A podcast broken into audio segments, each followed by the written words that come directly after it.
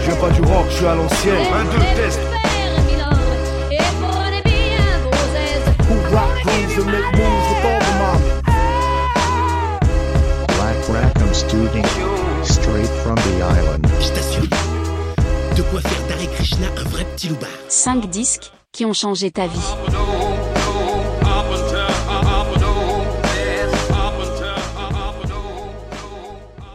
Bonjour à tous et bienvenue dans ce nouvel épisode de 5 disques qui ont changé ta vie. On se retrouve encore une fois sur l'île d'Oléron du côté de Saint-Pierre. Cette fois, un retour aux origines. Notre invité du jour est l'un des tout premiers adhérents à Black Rackham Studio, membre originel du crew, présent sur pas mal d'events et surtout passionné de musique. Bonjour Loïc. Bonjour Antoine. Loïc, Bonjour tout le monde. On se connaît depuis quelques années maintenant. Je crois qu'on n'a jamais passé une soirée ensemble sans parler de musique, échanger sur des artistes ou finir sur YouTube à se faire écouter nos dernières découvertes respectives. C'est vraiment cool que tu prennes un peu de temps pour jouer le jeu de ce podcast. Ta sélection est bien à l'image de- que j'avais de toi et de tes goûts musicaux, éclectiques, pointus et un peu barrés. Je sais que tu kiffes le hard rock, le rock progressif, le psyché, le rap et que ton champ d'écoute est très large et c'est ce que tu m'as démontré par cette sélection. Tu connais Black Rackham Studio, je vais pas te refaire le, le Ah bah trip. hein, carrément, tu, carrément. tu connais même Super bien. assaut. Voilà, association euh, plutôt orientée autour du vinyle. On fait des DJ sets, on organise aussi des soirées, on organise des blind tests, on fait maintenant aussi des vidéos de digging, des petites vidéos comme tu as vu sur les réseaux et tout. Voilà, ça se développe de plus en plus. Et le concept du podcast qui nous réunit aujourd'hui, c'est 5 disques ont changé ta vie, donc un podcast oléronais hebdomadaire d'entretien sur la musique avec des passionnés, des acteurs de la culture locale ou plus large, autour d'une sélection de 5 disques qui ont marqué leur vie. Tout ça dans une ambiance détendue et tranquille. Avant toute chose, merci de te consacrer un peu de ton temps. Je sais qu'avec ton boulot, le temps libre, c'est précieux. La première question que je vais te poser, c'est comment toi tu écoutes de la musique? Quand? Pourquoi? Sous quelle forme? Alors euh, déjà un peu tout le temps, en fin de compte. Ouais. Au travail, même si là je la choisis pas nécessairement tout le temps. Il y a de la Euh, musique qui passe là où tu bosses? Ouais, ouais, ouais. Bon après on alterne un peu, donc des fois j'ai le droit de choisir.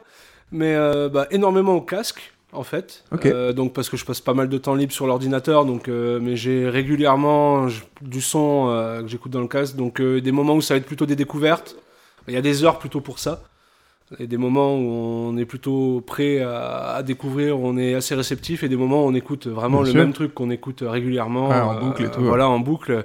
Et puis après, bah, j'aime bien aussi sur enceinte, le soir, plus en mode festif, soirée, où là, du coup, bah, c'est pas évidemment les mêmes playlists que. Euh, Ça sort toujours de ton ordi? Parce que je vois à ton salon, c'est un ordi en plein milieu, un gros ampli et deux grosses enceintes. euh, oui, aujourd'hui, ouais, tout sort de l'ordi. Pas euh, d'installation vinyle, de trucs comme ça pour toi, du coup Non, ça me déplairait pas, ça me déplairait pas, mais euh, j'ai la flemme un peu, quoi. Ouais. Les vinyles, faut aller les dénicher. Après, c'est compliqué. Puis je pense que dans la liste, il y a des trucs qui n'existent pas en vinyle. Ouais. Ou en tout cas, pas accessibles en France. Et t'es sur des applications, des trucs comme ça où tu vas. Soit c'est YouTube, beaucoup, c'est ça hein? Euh, c'est vrai que c'est beaucoup YouTube. Euh, après, euh, j'ai massivement téléchargé à une époque. Je sais Ouais. pas si on a le droit de le dire, ça. Mais justement, tu vois, on va en reparler un peu. Voilà. marrant donc, tu parles de ça. euh, donc, euh, mais c'est vrai qu'aujourd'hui, euh, YouTube, ça propose quand même euh, un gros panel. euh, Peut-être. Le problème, c'est parfois la qualité du son. Ouais. Ça, je suis d'accord. Ouais, puis moi, ce qui me Euh, saoule, c'est les pubs. T'as un abonnement, toi, du coup, pour Non, pas avoir moi j'ai pas non de pub sur l'ordi, même sur le téléphone. euh, Ah, je vous expliquerai toi, comment toi, faire peut-être. T'as des techniques, euh, t'as des techniques de ouf, toi. Ok. Du coup, est-ce que tu te rappelles du tout premier disque que tu as acheté? Ou en tout cas, ton plus vieux souvenir avec un disque? Oh, ça, Tu vois, truc compliqué. d'enfance ou celui euh, que tu vas t'acheter avec ton argent de poche ou, euh, Oh, bah je dirais que c'était. euh, Si c'est un peu honteux, c'est encore À mieux. à l'époque, t'avais des singles en disque, Ouais, t'achetais, où il ouais, y avait bien deux, sûr. trois titres dessus, et je pense que c'est un de Passy, Ok. euh, où il y avait Je zappe et je mate. À cause de leur bêtise, mon crâne est un bouillon de culture pub dans les films. Jeu du feu, de l'amour et de l'aventure. La une, la deux, mon prix dans le jeu. La trois, la quatre, je zappe et je mate. La cinq. Ah, et yes. euh, Ten- Tentation, ça c'était le nom de l'album. Je me rappelle plus du morceau qui était sur la deuxième. Non, mais euh, pas si je zappe et je mate. Mais euh, voilà, ouais. donc j'étais vraiment. J'étais au collège, ça c'est sûr. Là, t'es euh, début 90, je pense. Mi- Mi-90, un truc comme ça. Euh, j'étais au collège, ça c'est sûr. Je dirais début du collège, ouais, peut-être euh, Ok. 11, 12 ans. Parfait, pas si, très bien. Tout de suite dans le rap. ok, très bien. Bon, alors on va attaquer. Le premier disque que tu as choisi, alors là, c'était vraiment une surprise pour moi. C'est la BO de Fantasia, donc le Walt Disney, qui est sorti en 1940. On va écouter un premier extrait. Le premier extrait, j'ai choisi L'apprenti sorcier. Euh, donc c'est de Paul Ducasse et c'est Mickey Mouse, l'apprenti sorcier, qui libère maladroitement des balais magiques.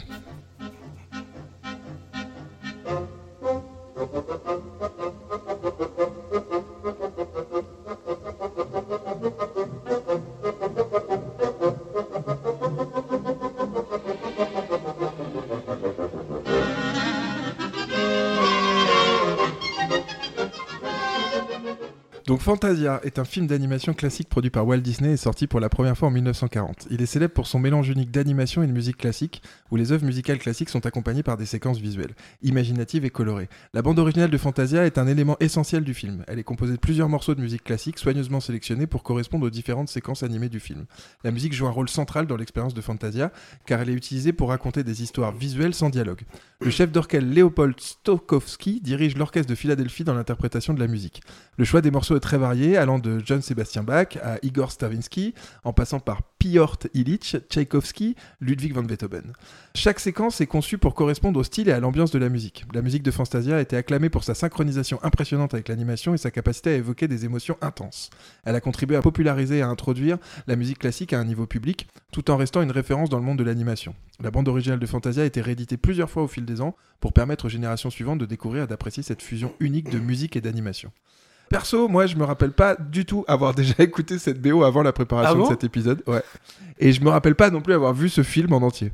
Les images me disent bien quelque chose de ce que j'ai vu un peu en faisant des recherches là, même si je crois que je confonds avec Fantasia 2000, qui était Ah, la plus suite, euh, jazz, la euh, suite en genre de remake, mais c'était les mêmes images, tu vois, du Mickey avec le chapeau et tout, en version un peu plus moderne. Bref, moi j'ai bien aimé faire ce voyage avec cette succession d'œuvres classiques. Je me penche de plus en plus sur la musique classique et c'est une bonne porte d'entrée, je trouve, tu vois, d'associer ça à des images comme ça, ça donne envie d'écouter d'autres trucs. Et en vrai, ça donne envie de revoir le film, alors que j'aime pas du tout les Disney, quoi. Donc je pense que je vais finir par ça. Loïc, pourquoi est-ce que tu as choisi ce disque? Alors, bah, tout simplement parce que c'est sûrement le, le, le plus vieux souvenir que j'ai euh, marquant avec la musique. Euh, voilà, donc c'est vrai que plus jeune, euh, j'avais déjà été sensibilisé au classique euh, par, par mon père. Et, et là, je dois avoir 7-8 ans, un truc comme ça. Et donc, on était pas mal imbibés de, de vieux Disney. et, et je, on tombe sur ça. et waouh, c'était une sacrée claque.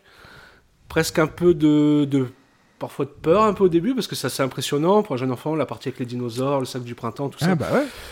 Et puis, euh, je l'ai regardé vraiment un paquet de fois euh, tout au long euh, de la jeunesse, quoi. Et, et oui, c'est vraiment un souvenir marquant, un bon souvenir, ouais, ouais. Et la musique est restée plus que le film, c'est ça? La musique est assez plus que le film, puisque je me suis rendu compte en le re-regardant pour l'émission qu'il y a des morceaux que j'écoutais encore. Par exemple, la partie sur Casse-Noisette. Ouais, ouais. Euh, moi, c'est quelque chose que j'aime bien euh, écouter. Donc, ah non, c'est, c'est, je pense que ça reste, ça marque. Et en effet, il y a, y a quand même une grosse partie qui est relativement accessible euh, pour des gens qui sont pas habitués au classique.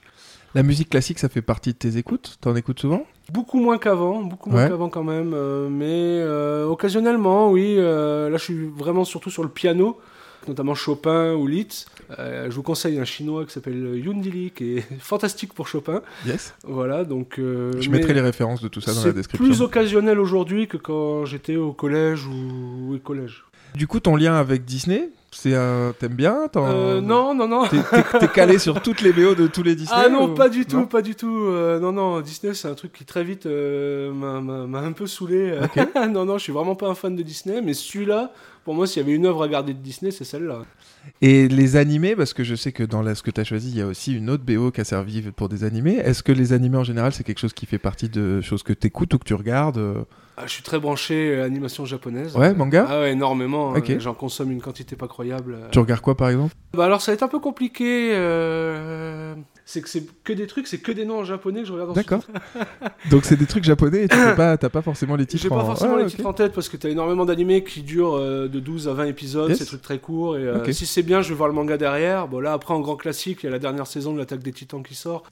Du coup, la musique de film, c'est un genre qui te parle en particulier Tu t'en écoutes d'autres? Pas plus que ça non plus parce que je suis spécialement- pas un grand amateur de cinéma euh, euh, en général. Donc, Parce que la euh, musique de film, c'est un truc particulier. C'est une musique bien souvent qui est composée vraiment pour aller sur des images, tu vois, qui va s'adapter à des scènes d'action, à Oui. des scènes planantes et tout ça. Et c'est un style entier, quoi. Du coup, c'est complètement l'inverse qui a été fait sur Fantasia. Ouais, c'est ça. Fantasia, c'est presque l'animation qui a été faite pour aller Ouais, sur, le, sur la ouais. musique. C'est c'est cool. En tout cas, c'est le lien qui a été fait qui est, qui est chouette. Euh, donc, pas d'autres BO de films à conseiller Non, Même pas un petit, un petit Tarantino, un petit truc euh Ah oui, si, si, Ça fait partie, par là, ça fait partie de Tarantino, ça. oui, bien sûr. euh, La BO de Pulp Fiction. C'est juste ce que je voulais, c'est bon. Et bah très bien, on va écouter le deuxième extrait. Le deuxième extrait que j'ai choisi, c'est La danse des heures d'Amilcar Ponchielli, mettant en scène des hippopotames, des éléphants, des autruches et des crocodiles dans un ballet humoristique.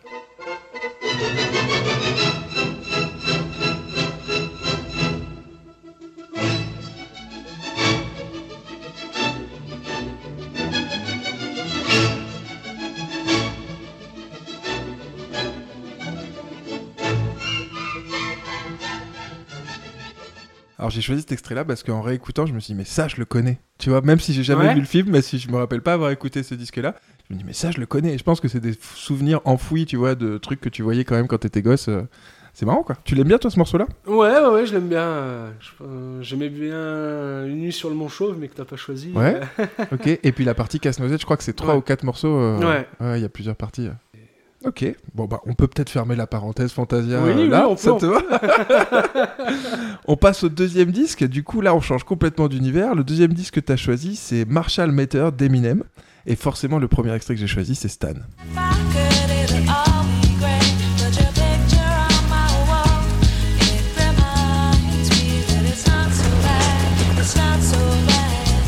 Dear Slim, But you still ain't calling. I left my my pager, and my home phone at the bottom.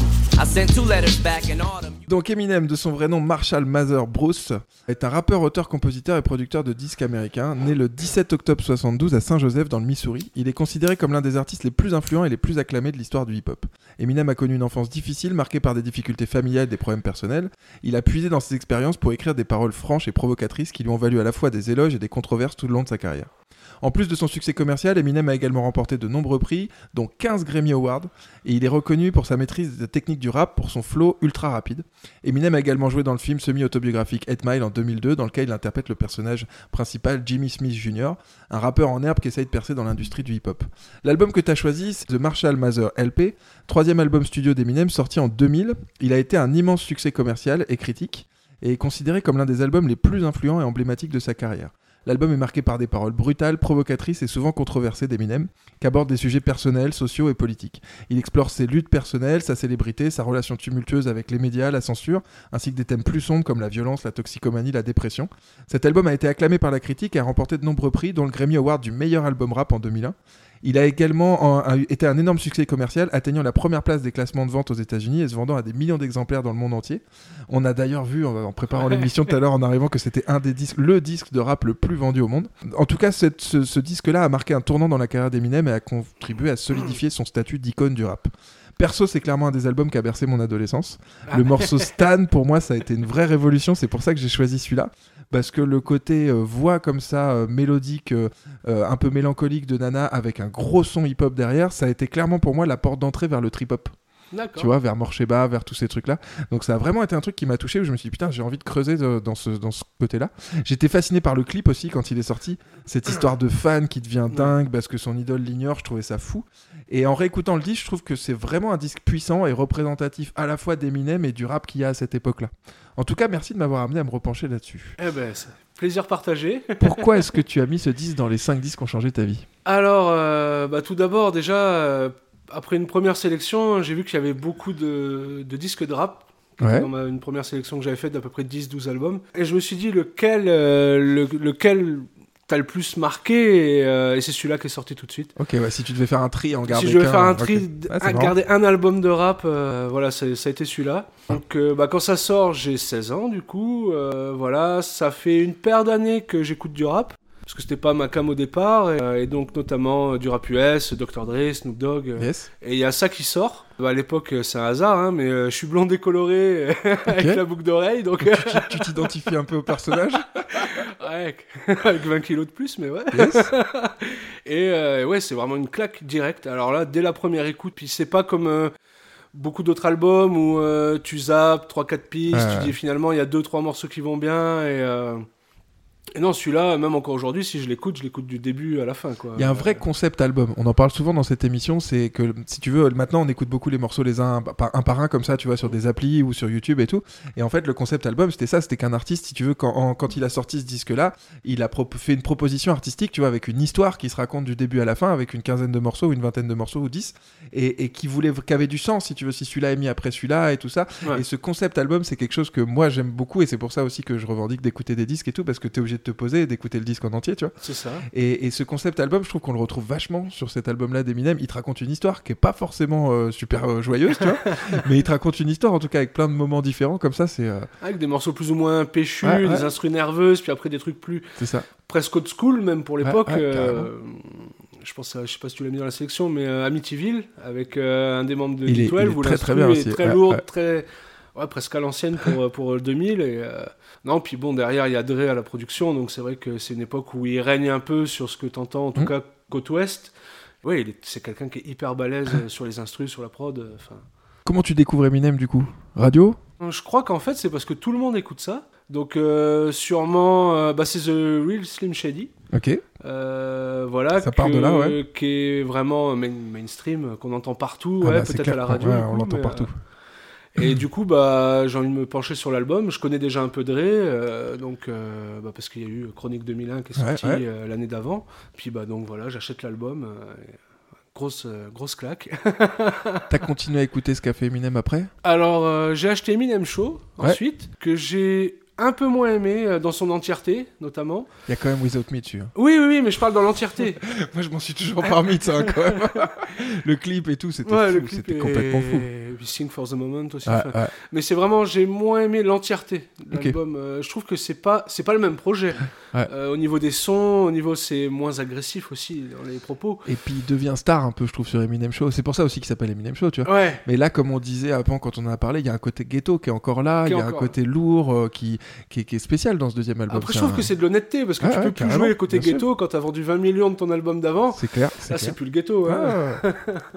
non, mais très bien. Du coup, le hip-hop, c'est une, une place qui est importante dans, pareil, ta culture musicale, Ah, tes très, écoutes. euh, très importante parce que finalement le lycée euh, c'est une époque où on écoute beaucoup de musique, c'est une époque où c'est pas nécessairement l'époque où on se sent le mieux non plus, euh, voilà c'est l'époque de plein d'expériences aussi, euh, Yes. l'alcool, la drogue, les filles, Ouais, ouais, ouais. voilà. Du coup, c'est Et, la BO de, c'est la BO de tout ça. Ça parle de tout ça. Et c'est- Ouais, et ah. voilà, c'est l'époque où je, je réécoute parce qu'on les a entendus quand on était au collège. euh, NTM, IAM, euh, c'était arrivé à moi évidemment, hein, c'était dur de passer à côté, mais j'étais pas très fan et c'est à cette époque-là où je suis revenu sur les vieux rap français Ouais. que j'avais vite zappé finalement. Bah, C'était ce que je voulais te euh, demander si t'étais allé jusqu'au rap français et si, si ça te parlait aussi. On parlait d'NTM vite fait tout à l'heure. bah T'as oui, écouté un peu de rap français aussi? Oui, beaucoup, puisque comme je t'ai dit, le premier truc que j'ai acheté c'est pas si, euh, Ok, mais ça m'est passé au début parce que c'était vraiment la hype quand j'étais au collège, hein, et c'est revenu au lycée. euh, donc j'ai réécouté les anciens trucs parce que finalement, pour moi, hein, le rap français après, à partir des débuts 2000, ça a commencé à se gâter Allez, un peu. c'était- mieux avant, c'est ça Euh, écoute, euh, n'en déplaise aux fans de Joule. euh, Non, oui. non, c'est un positionnement, c'est un positionnement qui est surtout sur les gens qui ont à peu près notre âge, c'est un positionnement qui est quand même très général, tu vois, de dire bah le rap c'était mieux avant 90 ou 90 2000 après. je trouve surtout en, en France après, euh, ou en tout cas ce qui était mainstream, c'était des trucs qui me parlaient. Ce qui est mainstream aujourd'hui, euh, c'est vrai qu'il y a peut-être un peu Orelsan, bon, Ouais, ouais. c'est moins, moins ma cam, mais il a des choses intéressantes à dire. Que je trouve qu'aux États-Unis, ça durait un peu plus longtemps quand même. euh, voilà. Donc du rap ou du hip-hop récent, t'en écoutes pas? Euh, Japonais. Ça m'est arrivé sur du japonais, oui, bien sûr. Ok. Euh, T'as voilà, des, t'as des noms de hip-hop japonais à nous conseiller? Franchement, je trouve ça je te trop cool de mettre ça en King. Miyashi. Il y a Ok. Wakalimasen, un morceau qui est euh, Ok, Alors, formidable. ce qu'on fait, c'est qu'à la fin, tu m'écriras ça sur un papier parce que là, pour retrouver ça pour les descriptions, Voilà, je jamais euh, Gin Dog aussi, le- un peu le Snoop Dogg euh, japonais, euh, qui a quelques cool. morceaux qui me plaisent bien. Et c'est des trucs de. Oui, qui ont 2-3 ans, pas plus, quoi. Voilà. Ah, c'est des, c'est des bonnes découvertes à aller, à aller fouiller, ça. Et donc, rap euh, français récent, encore. Bah écoute, j'en entends beaucoup Tu au travail. ouais, et j'avoue que. Ouais, mais alors, ça veut dire que t'entends ce qui passe à la radio, quoi. Non, non, non, non. euh, tu sais, maintenant, les gens, ils mettent leur téléphone, c'est leur playlist, les on a une enceinte et tout. euh, et euh, bah, justement, du coup, j'ai découvert comme ça Orelsan. Ouais, et. Je trouve que ça sort du lot, qu'il a des choses à dire. C'est un peu moins rap quand même parfois. Euh, bon, il y a Lorenzo qui m'a beaucoup fait rire.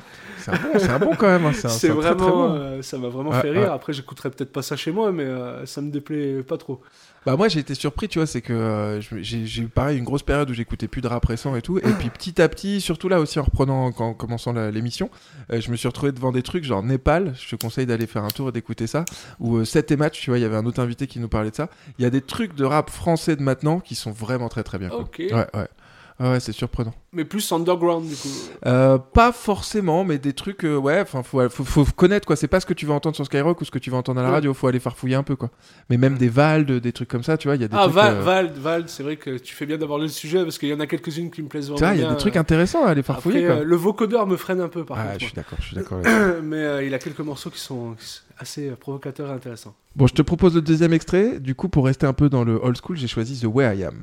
Ah, ouais. I sit back with this pack of zigzags and this bag of this weed. It gives me the shit needed to be the most meanest MC on this on this earth. And since birth, I've been cursed with this curse to just curse and just blurt this berserk and bizarre shit that works and it sells and it helps and itself. C'est lourd ça. hein Ah, c'est du lourd, c'est du lourd. J'avais pas entendu, mais avec le son de cloche, tu sais, Ouais. qui revient un peu au début des, des trucs là. Ah, moi j'aime beaucoup, beaucoup. Et euh, c'est un morceau qui parle du suicide. J'ai découvert ça en, en faisant les recherches. En fait, le mec, euh, j'ai revu le clip et en fait, il te raconte tout ce qui fait sa vie à lui, mais à la fin, il se suicide quoi, tu vois. Donc il y a un truc. euh, Je dis, ah ouais, glauque encore un peu quoi. Mais ok, est-ce que t'as envie de nous raconter d'autres trucs sur Eminem? Bon, écoute, je pense qu'on a, on a fait Ouais, un peu le on tour. On, le pourra en parler des heures après, mais l'émission est pas sur Eminem non plus. Ouais, quoi. ok. Non, non, mais c'est bien, c'est bien. On passe au troisième disque. Du coup, un disque qui me touche tout particulièrement, c'est euh, Ah. Manu Chao avec Radio Bemba Sound System, sorti en 2002. Et le premier extrait que j'ai choisi, c'est Mr. Bobby. Ah, une de mes préférées.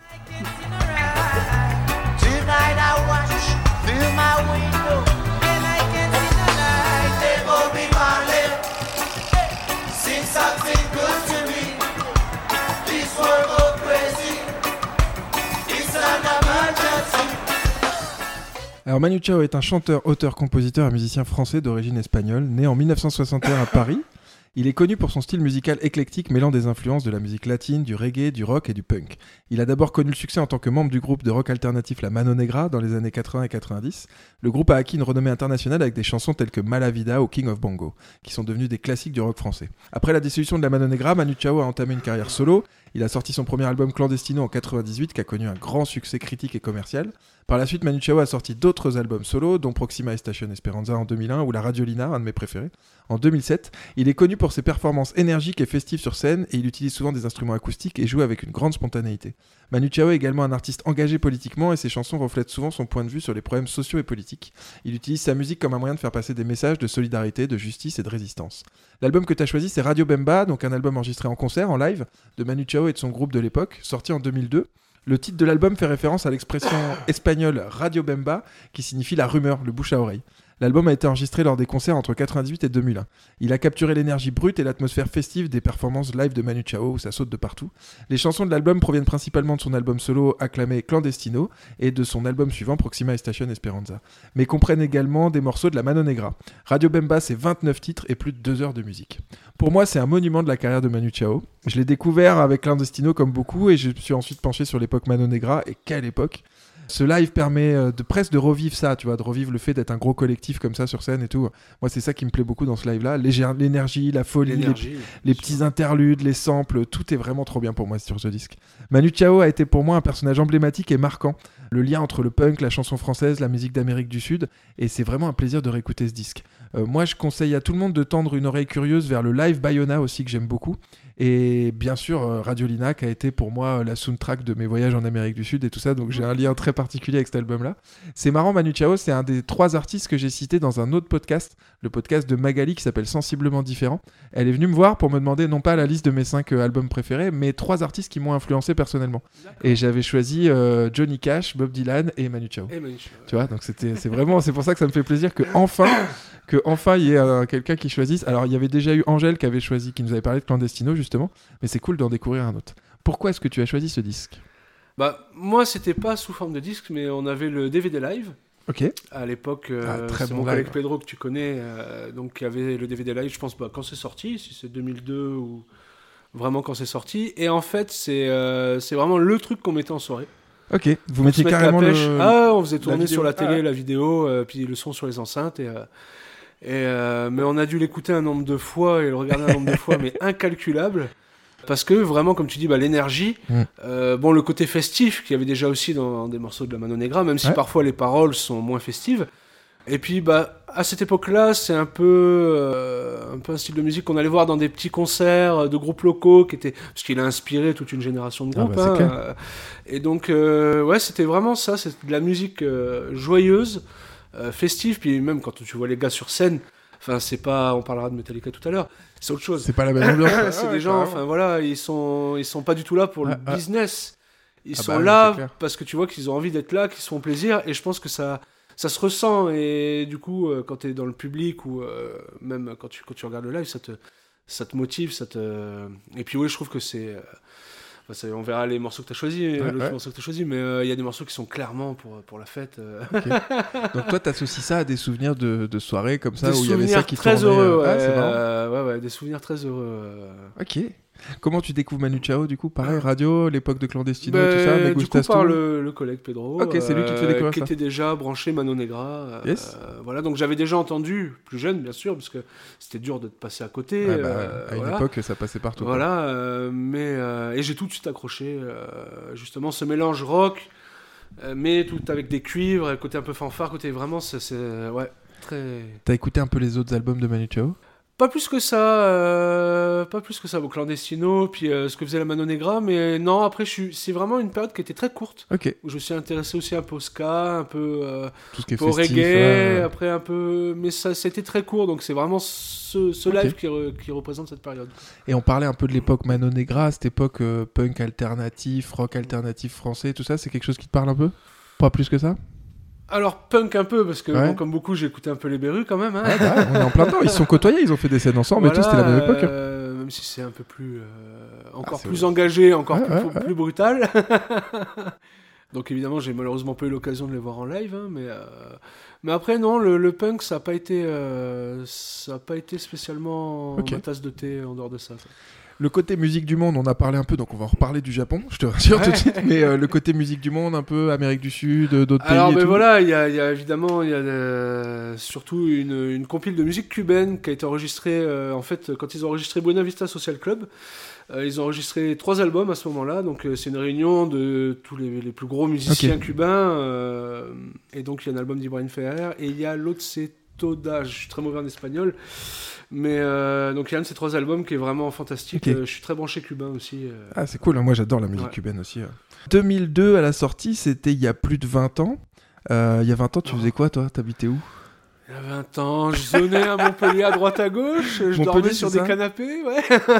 Tu m'as dit que t'avais fait beaucoup de concerts à Montpellier aussi, c'est ça? Ouais, dans des petites salles, euh, des petites. Bon, après, il y avait le jam pour le jazz, qui est déjà un peu plus grosse, mais vraiment, on était les petits groupes de rock locaux, les... On allait voir ce qui se passait, quoi. Ah, puis t'avais une belle scène euh, rock festif, rock euh, alternatif. Ah, il y là, avait bon, Steve Austin ouais. à l'époque, Ah, qui était ouais. vraiment le, le groupe phare de Montpellier qui s'est exporté euh, et qui a bien tourné pendant 10 ans, donc qui était très fanfare. euh. Ok, bah très bien. Donc c'était pour voir un peu euh, cette époque-là.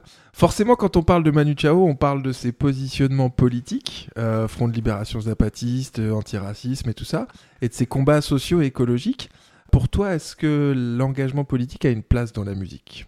Comment tu te situes par rapport à ça, C'est une très bonne question. euh, C'est une question que j'aime bien. Alors, les, ceux qui ont l'habitude d'écouter le podcast savent que j'aime bien poser cette question à plein de gens différents pour justement avoir des positionnements différents. Donc, pour toi, c'est quelque chose d'important que les artistes expriment des idées politiques? Dans les chansons, oui, oui, euh, parce que c'est toujours intéressant quand il y a quelque chose d'autre à dire que Baby I Love You, euh, Ouais, voilà, ou, ou Motherfucker, mais après, euh, voilà, c'est pas ce qui va me m'intéresser en premier. J'écoute pas en premier la musique pour euh, pour l'engagement. Ouais. Après, dans le rap, peut-être où c'est vraiment axé sur les paroles, le rap français, notamment surtout. Là, évidemment que c'est c'est c'est ce qui est le plus intéressant, c'est le message. Après, je dirais que surtout quand c'est pas français, quand c'est espagnol, anglais, je vais d'abord me pencher sur la musique. Si ça me plaît, c'est vrai que je vais avoir envie de regarder un peu ce qu'il raconte, euh, Ok. évidemment. euh. Ah, mais c'est intéressant. Je te propose le deuxième extrait. Du coup, j'ai choisi un morceau de la Mano Negra. J'ai choisi Malavida.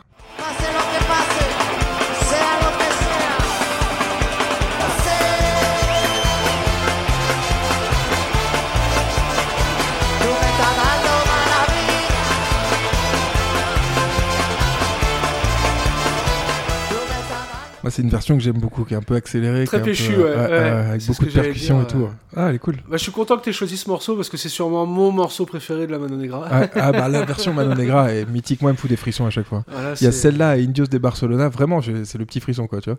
Les, Ah les intros, là, les trucs et tout. pff, oh là là là. Mais je, crois, je pense aussi que je l'associe vraiment à une époque et à un mythe, tu vois, de 20 personnes sur scène, de cette époque alternative française où tu pouvais tout faire. Tu parlais des Bérut tout à l'heure, ou de Ludwig, ou de tout ça, tu vois. C'était une liberté dans la musique à cette époque-là qui était folle et qui, qui me fascine beaucoup, moi, je trouve. Oui, Belle bah, époque, quoi. Ils sont devenus, euh, c'est vraiment des, des gens qui étaient une bande de collègues au départ et qui sont devenus populaires euh, presque malgré eux finalement. euh. Ah bah tellement malgré eux que quand ils sont vraiment devenus populaires, ils se sont séparés, Ouais, ils ont voilà. pété un câble, ils se sont barrés avec un train en Amérique du Sud. Enfin, il y a tout C'est un. c'est une approche de la musique que je, je trouve qu'il y a moins aujourd'hui, en tout cas dans ce que tu entends, Ah, dans ce qui est mainstream. C'est pas produit de cette manière-là, Ah, c'est ah, vraiment ah. produit pour faire du tube. Ah bah c'est des mecs qui sont partis de jouer dans le métro et finir à jouer dans des stades quoi. Ouais. C'est la classe. Ok, bon, on passe au quatrième disque. Alors là, on va encore changer d'univers. C'est bien, à chaque fois, t'es parti dans un, dans un mood différent. Euh, Le disque que t'as choisi, c'est Ride the Lighting de Metallica. Et le premier extrait que j'ai choisi, c'est Ride the Lighting.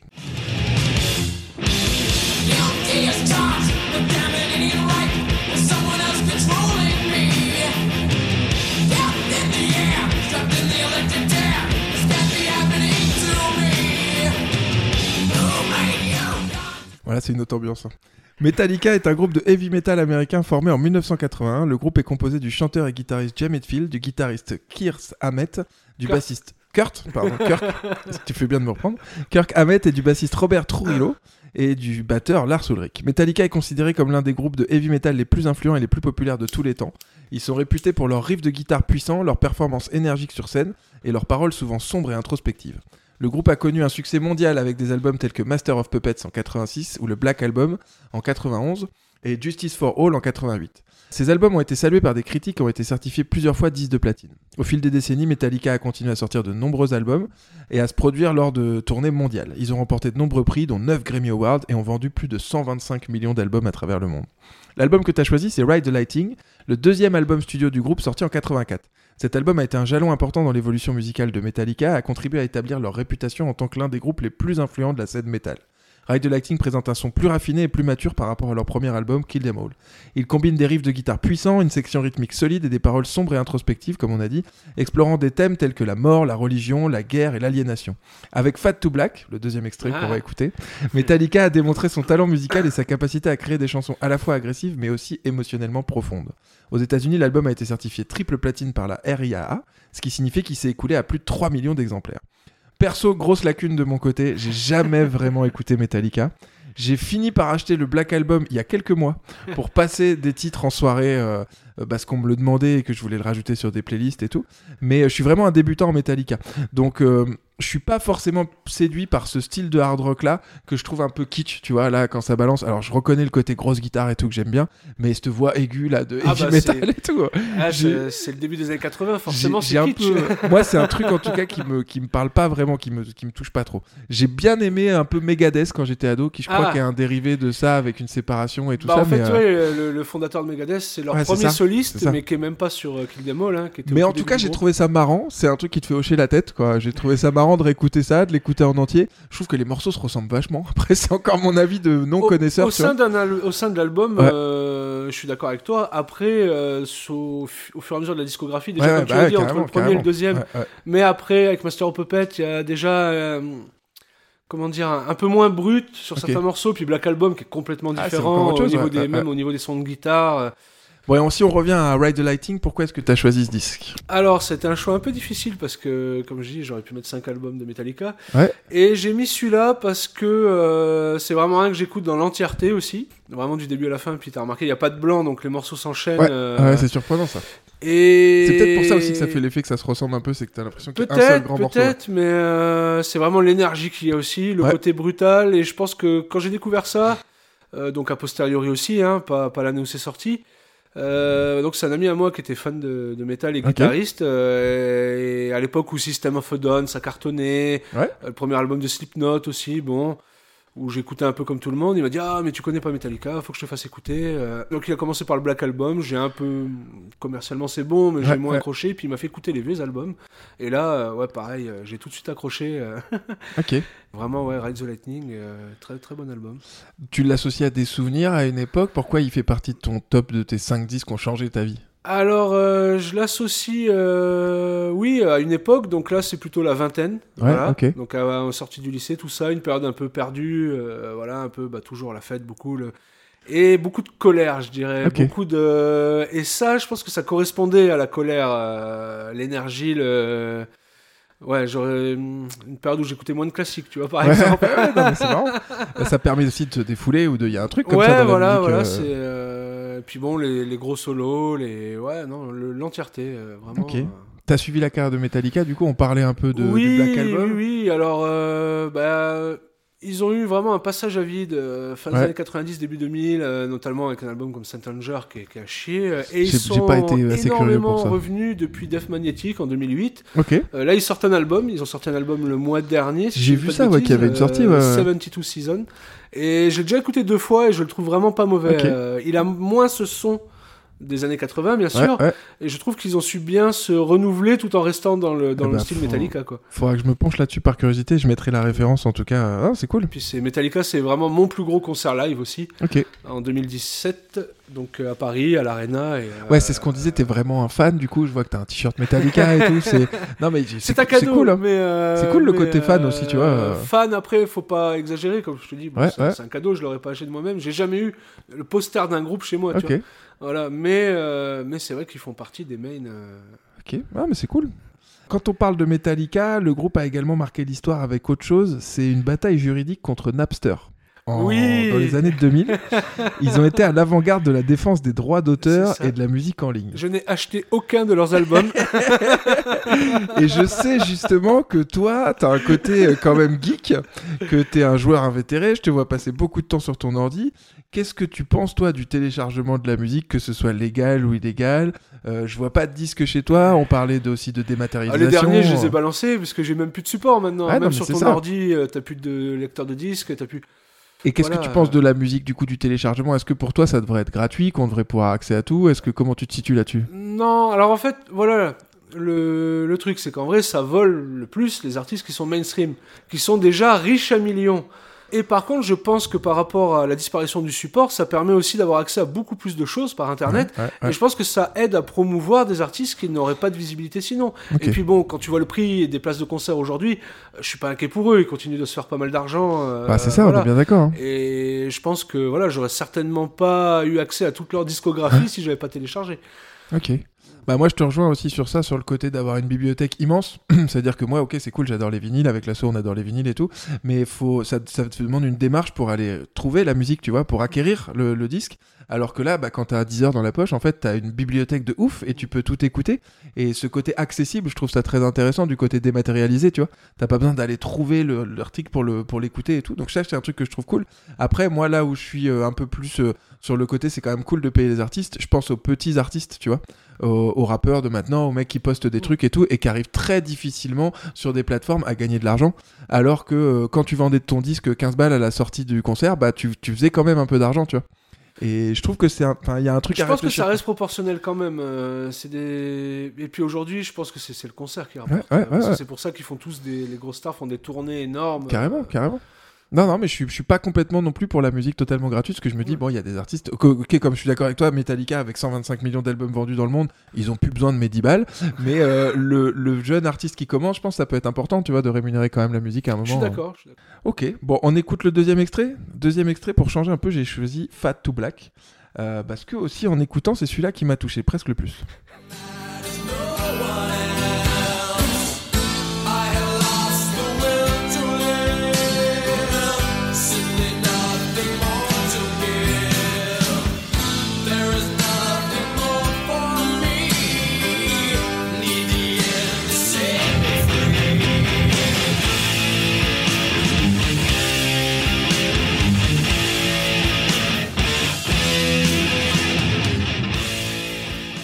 Alors moi, il m'a fallu deux écoutes pour ce morceau-là. Première écoute, j'ai fait « Oh, c'est nul J'aime pas du tout Des solos sur un morceau lent comme ça qui est pas cool et tout. » Et je l'ai réécouté un matin. Et Ouais. en fait, en le réécoutant un matin, je me suis dit ah mais en fait il y a du folk, il y a un espèce de côté Leinart Skinart qui est là un peu, Mhm. il y a un truc qui traîne qui m'a beaucoup plu. Et en fait c'est presque celui que je préfère. Alors après il y a le côté euh, grand hit, euh, tu vois, super connu, mais euh, Ouais, un peu un brin de chose, mais. euh, c'est un morceau que t'aimes bien toi? C'est pas mon préféré de l'album, mais Ouais. euh, j'aime tous les morceaux de l'album de toute façon. euh, mais ce qu'il a de bien, c'est qu'à un moment de l'album, il apporte une cassure, tu Ouais. vois.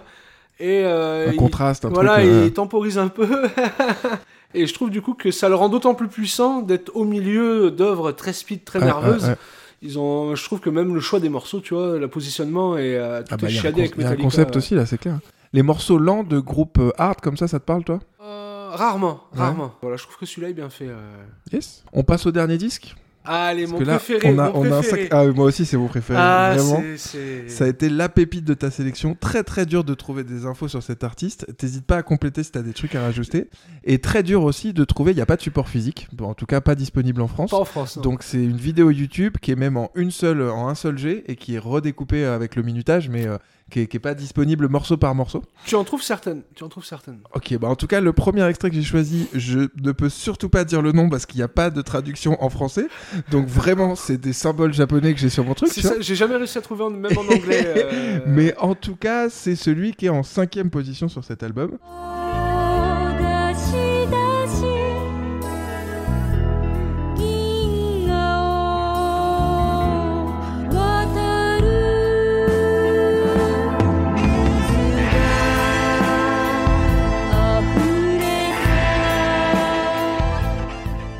C'est vraiment une ambiance particulière ce disque. Moi j'ai vraiment, ça a été la pépite, je te dis, de la sélection.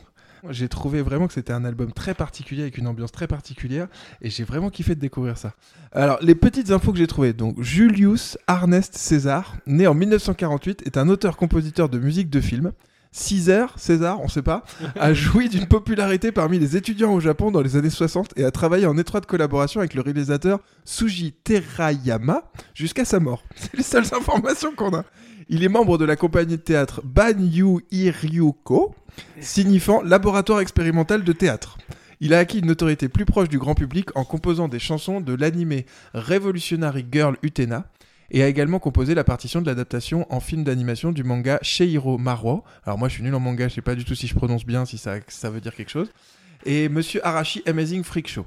Aucune info sur l'album, qui n'apparaît même pas dans sa discographie sur Discog, alors que normalement, tu sais, Discog, c'est vraiment ce qui référence les albums, donc euh, par code et tout, tu trouves toujours des trucs. Et il est dispo, comme je disais, uniquement sur YouTube. Alors, OVNI Total, que je connaissais pas du tout, mais j'ai vraiment grave kiffé. C'est mélodieux, c'est complexe, il y a de la guitare, il y a une ambiance japonaise euh, très particulière, c'est même un peu psyché des fois. Ça fait vraiment voyager. En tout cas, j'ai vraiment beaucoup aimé euh, découvrir ça. Pourquoi est-ce que tu as choisi ce disque? Alors euh, bah là, c'est vraiment le choix qui a été euh, le plus facile parce que c'est de la sélection, c'est le disque que j'écoute le plus euh, actuellement. Donc il se passe pas une semaine sans que je l'écoute.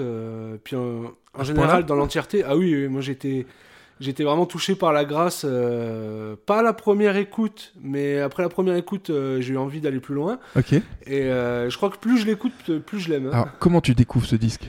Alors, Parce que là, il y a un, Alors, y a un il y a- vrai truc. Il y a un cheminement. euh, déjà, à une époque, euh, j'ai pas mal euh, cherché de la musique japonaise pour voir ce qu'ils avaient fait donc, en rock, donc dans les années Ah, donc 70. c'était volontaire de chercher Voilà, des c'était trucs volontaire nippons. de chercher les trucs nippons. Notamment, je te conseille Chinky Chen, un guitariste sino- sino-japonais qui est fantastique, que tu retrouves sur beaucoup de- Ok. d'albums de 70-71. Alors pareil, on prendra le temps pour écrire ça sur un papier, Voilà, mais carrément, euh, trop cool. Et, donc, et là, par contre, c'était en cherchant. euh, donc, j'ai cherché un film qui s'appelle L'Empereur Tomato Ketchup, qui est aussi le nom d'un album de. Des non voilà. Ouais, c'est ça. Et alors, c'est un film japonais complètement fou et que j'ai pas réussi à retrouver parce qu'il Ok. était censuré de partout. Il existe plusieurs versions plus ou moins longues et où c'est euh, les adolescents qui prennent le pouvoir au. Japon. Euh, c'est un film assez violent, euh, j'ai pu voir que quelques extraits, et c'est ouais. lui qui a fait la BO. Ah, t'as sa musique à lui dedans. D'accord, c'est ça la porte d'entrée, je et me donc demandais. j'ai Ok. vu son nom, et donc été chercher ce que lui avait fait, Ok. euh, et au milieu de trucs que j'ai trouvé assez Ouais, inaudibles, hein, il faut le dire, je suis tombé sur cet album qui, voilà, qui a été vraiment un- une découverte incroyable. Ok, donc il y a un film, du coup tu trouves, tu tombes sur l'artiste et tu vas écouter les disques de cet artiste-là. Voilà. Ok, ouais, je comprends mieux parce que ça me paraissait vraiment, mais d'où il sort ça quoi Du coup, la musique euh, japonaise, pour toi, je crois que t'es pas mal fasciné par le Japon et la culture Ouais, nippone. ouais. Qu'est-ce qui te plaît là-dedans?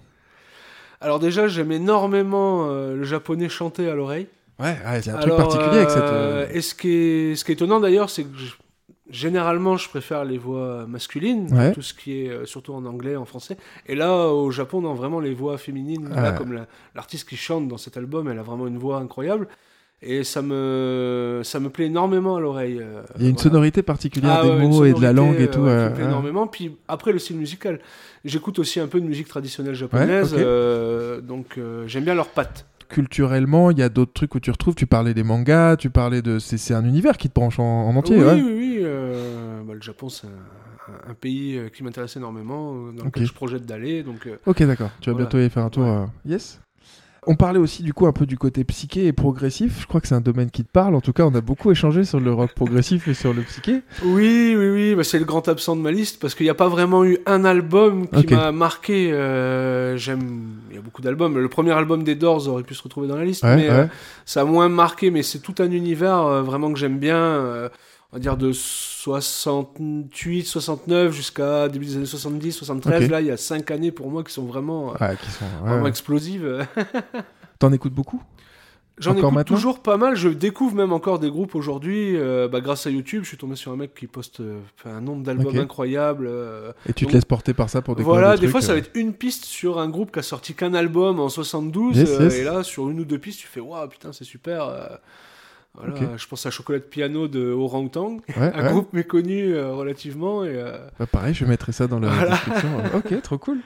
On s'écoute le deuxième extrait parce que je crois que cet album, le mieux, c'est de l'écouter plus que d'en parler. Ah oui, ça, oui, ça oui, te dit oui. le, le deuxième extrait que j'ai choisi, enfin ce que t- t'as choisi, qu'on a choisi ensemble, c'est le septième de cet album. Pareil, je m'aventurerai pas à tenter une description du nom.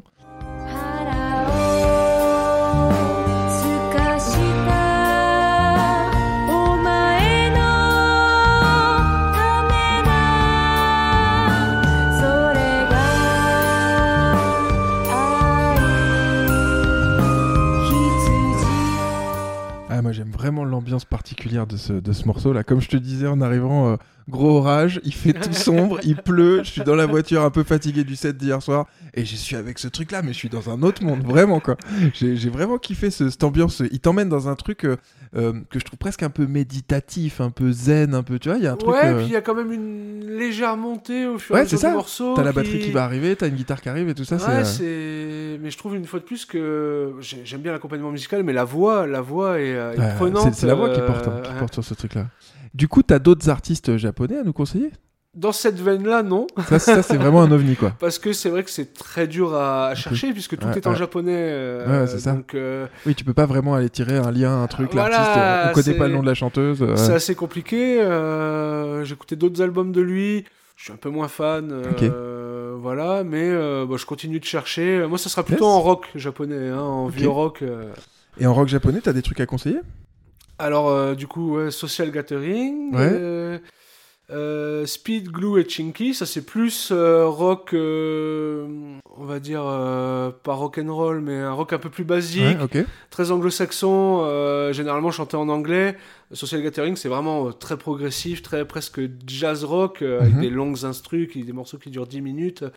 Euh, c'est leur façon ouais, de s'être approprié euh, cette partie-là du rock psyché. euh, voilà. Souvent, c'est chanté en anglais, par contre. Voilà, Ouais, des fois ouais. un peu en japonais. Il y a April Fool aussi. Alors là, avec un son d'orgue, euh, vraiment un... peut-être un petit côté Doors. Là, c'est vraiment Mhm. fin 60.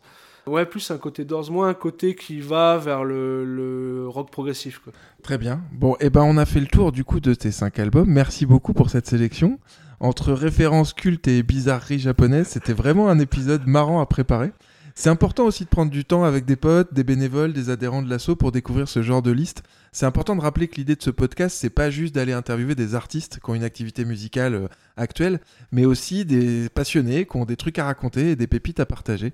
Pour finir, est-ce que on a parlé du tout premier disque que tu as acheté? Est-ce que tu te rappelles du dernier disque que tu as acheté? Ou téléchargé? Ou euh, tu vois le dernier truc que tu as eu comme ça ou que tu as découvert peut-être? Ah, que j'ai acheté, c'est impossible de te dire, hein, parce que ça remonte il y a 20 plus ans. de 20 ans. Ouais, il y a 20 ans, ouais.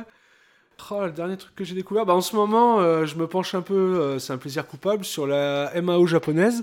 Ah bah voilà, fallait que tu nous en avec parles les de voix ça. vocaloïdes. euh, donc c'est vraiment de la, c'est vraiment du, du- on peut appeler ça plaisir coupable. Hein, c'est du no brain. Tu peux expliquer un peu parce que il y a des on a tout public, Alors, tu vois ouais. Mao, c'est musique assistée par ordinateur, donc Ouais. il y a généralement aucun instrument, ou alors éventuellement là un que j'écoute beaucoup qui s'appelle Maretou, je sais pas si je le prononce bien, mais qui est guitariste aussi, donc qui fait un peu les solos de guitare. Donc voilà, c'est complètement artificiel. hein, C'est ça, on est sur un euh, concept de groupe virtuel. C'est ça, il n'y a pas nécessairement Ouais, ouais, des hologrammes derrière, mais euh, voilà, et les voix sont faites avec le logiciel Vocaloid. Je crois qu'il y a trois, ils en ont sorti trois maintenant. Qui est- Donc qui est un grand voix- truc un panel de voix ouais. artificielles. euh, Ok. Donc c'est particulier, j'écoute pas ça à n'importe quel moment, mais en geekant, ça va très bien, c'est souvent assez speed. Ouais, ok, c'est un truc qui va avec, le- avec l'ambiance du truc. Ça, ça rend fou en général les gens à qui je le fais écouter. hein. Et peut-être tu parlais en dernière découverte du dernier Metallica que t'as écouté il y a pas Oui, si bah longtemps oui, que ça. le dernier Metallica, euh, qui pour moi est un bon album, comme ils sortent depuis, euh, depuis les trois derniers là. euh. Dernier concert que t'as fait? Euh, Je sais que toi, t'as fait beaucoup de concerts à certaines époques. Là, c'est vrai qu'avec les saisons, euh, bah, c'est l'an dernier de toute façon. Ouais. hein, bah, c'est simple de toute façon. Ou c'est toi avec un set, ou alors c'est euh, Corriba Orchestra, un groupe oléroné. Ah, euh, alors. Justement, ça faisait partie de la liste des trucs. Je crois Voilà. que tu vis en coloc avec un artiste. Alors, il ne veut pas participer au podcast. Est-ce qu'on lui fait un peu de promo quand même ou pas? Ouais, on Ouais, va lui faire un peu de promo. peu euh, bah voilà, il y a un groupe qui s'appelle Corriba Orchestra, euh, donc qui, qui est oléroné, qui tourne sur Oléron et un peu autour. Et euh, donc qui est euh, penché sur euh, un peu musique du monde, afrobeat. Afrobeat, euh, carrément. hein.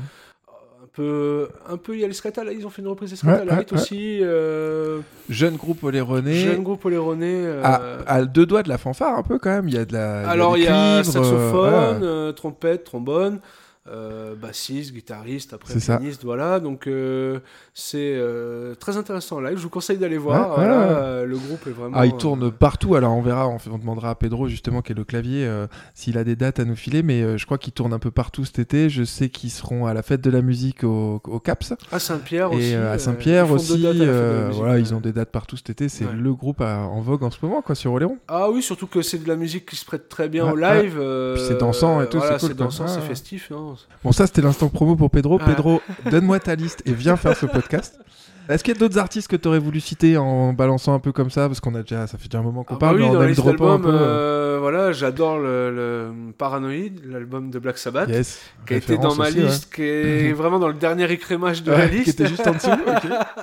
L'album du Supreme NTM. Voilà, vraiment, euh, qui est pour moi le, le meilleur album de rap français, en tout cas de l'époque. Non déplaise à IAM, parce que j'aime bien IAM, mais Ok, non, non, mais c'est cool.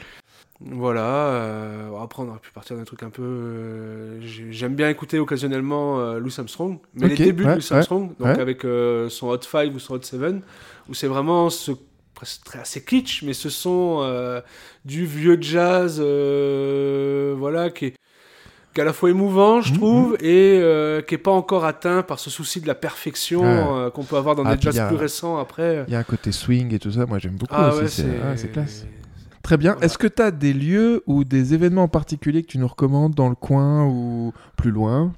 Dans Des coin, bars, des salles, des euh, trucs, Dans euh, le coin, ça va être compliqué, euh, mais si vous passez à Montpellier, allez au Jam. Ok. Voilà, euh, ils ont une école de musique portée plutôt sur le jazz, mais j'ai vu des très bons concerts de funk notamment avec Randy Brecker. Ok, ça c'est à voilà, Montpellier. Stern. Voilà, c'est à Montpellier, c'est vraiment la salle euh, à aller voir. euh, Il y a un bon esprit. Sur Oléron, t'as pas de lieu en particulier que tu conseilles? Ah, sur Oléron, c'est compliqué. euh, je dirais, ah si, allez voir un set vinyle à la Guitoune. quand même, quand même. ok, bah ouais, la guitare, on en, on en parle souvent. Euh, c'est le lieu aussi, sympathique. euh, Yes Ou les bœufs euh, avec Dad. Ouais, les bœufs du dimanche soir, c'est très cool aussi, hein, carrément. Est-ce que t'as d'autres choses à dire? Non, je pense qu'on a fait J'aime bien cette question un peu de fin de garde à vue, tu Je vois. pense qu'on a fait le tour. euh, découvrez de la musique. Voilà. Ok. Et ben merci beaucoup, merci beaucoup pour ton accueil, pour le temps que t'as passé. euh, je sais que je te dis, le temps est précieux euh, pour toi. Oh, Donc merci beaucoup. Bah non, mais je sais que tu bosses euh, de nuit, on peut dire, et puis que là, tu, tu vas partir faire ta sieste avant de repartir bosser ce soir. Donc c'est cool d'avoir pris un peu de temps pour nous. Merci beaucoup en tout cas. Vous pouvez bien sûr nous retrouver et nous suivre sur les réseaux Facebook, Insta, SoundCloud, YouTube et même TikTok en cherchant Black Rackham Studio ou 5 disques qui ont changé ta vie. Le podcast qui est disponible sur toutes les plateformes d'écoute, Spotify, Deezer, Apple Podcast. N'hésitez pas à en parler autour de vous, à partager, à mettre des étoiles et des commentaires, ça nous aidera à faire connaître le podcast. Merci à tous de nous avoir écoutés, merci beaucoup. Merci encore pour ta gentillesse, pour le temps que tu nous as consacré. N'allez pas sur TikTok. C'était vraiment un plaisir de te, de te retrouver. En tout cas, il y avait longtemps qu'on s'était pas vu. Et puis, euh, et puis voilà. Merci beaucoup. Au revoir à tous. Et puis à la semaine prochaine. Au revoir, bye bye. C'était 5 disques qui ont changé ta vie. Un podcast Oléroné produit par Black Rackham Studio.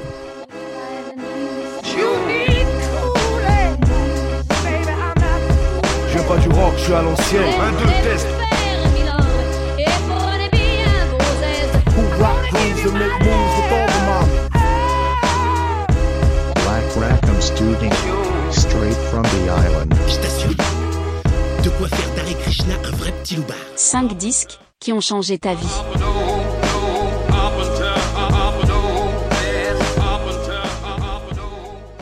Peux te dire, pendant les répètes, je préparais le barbecue.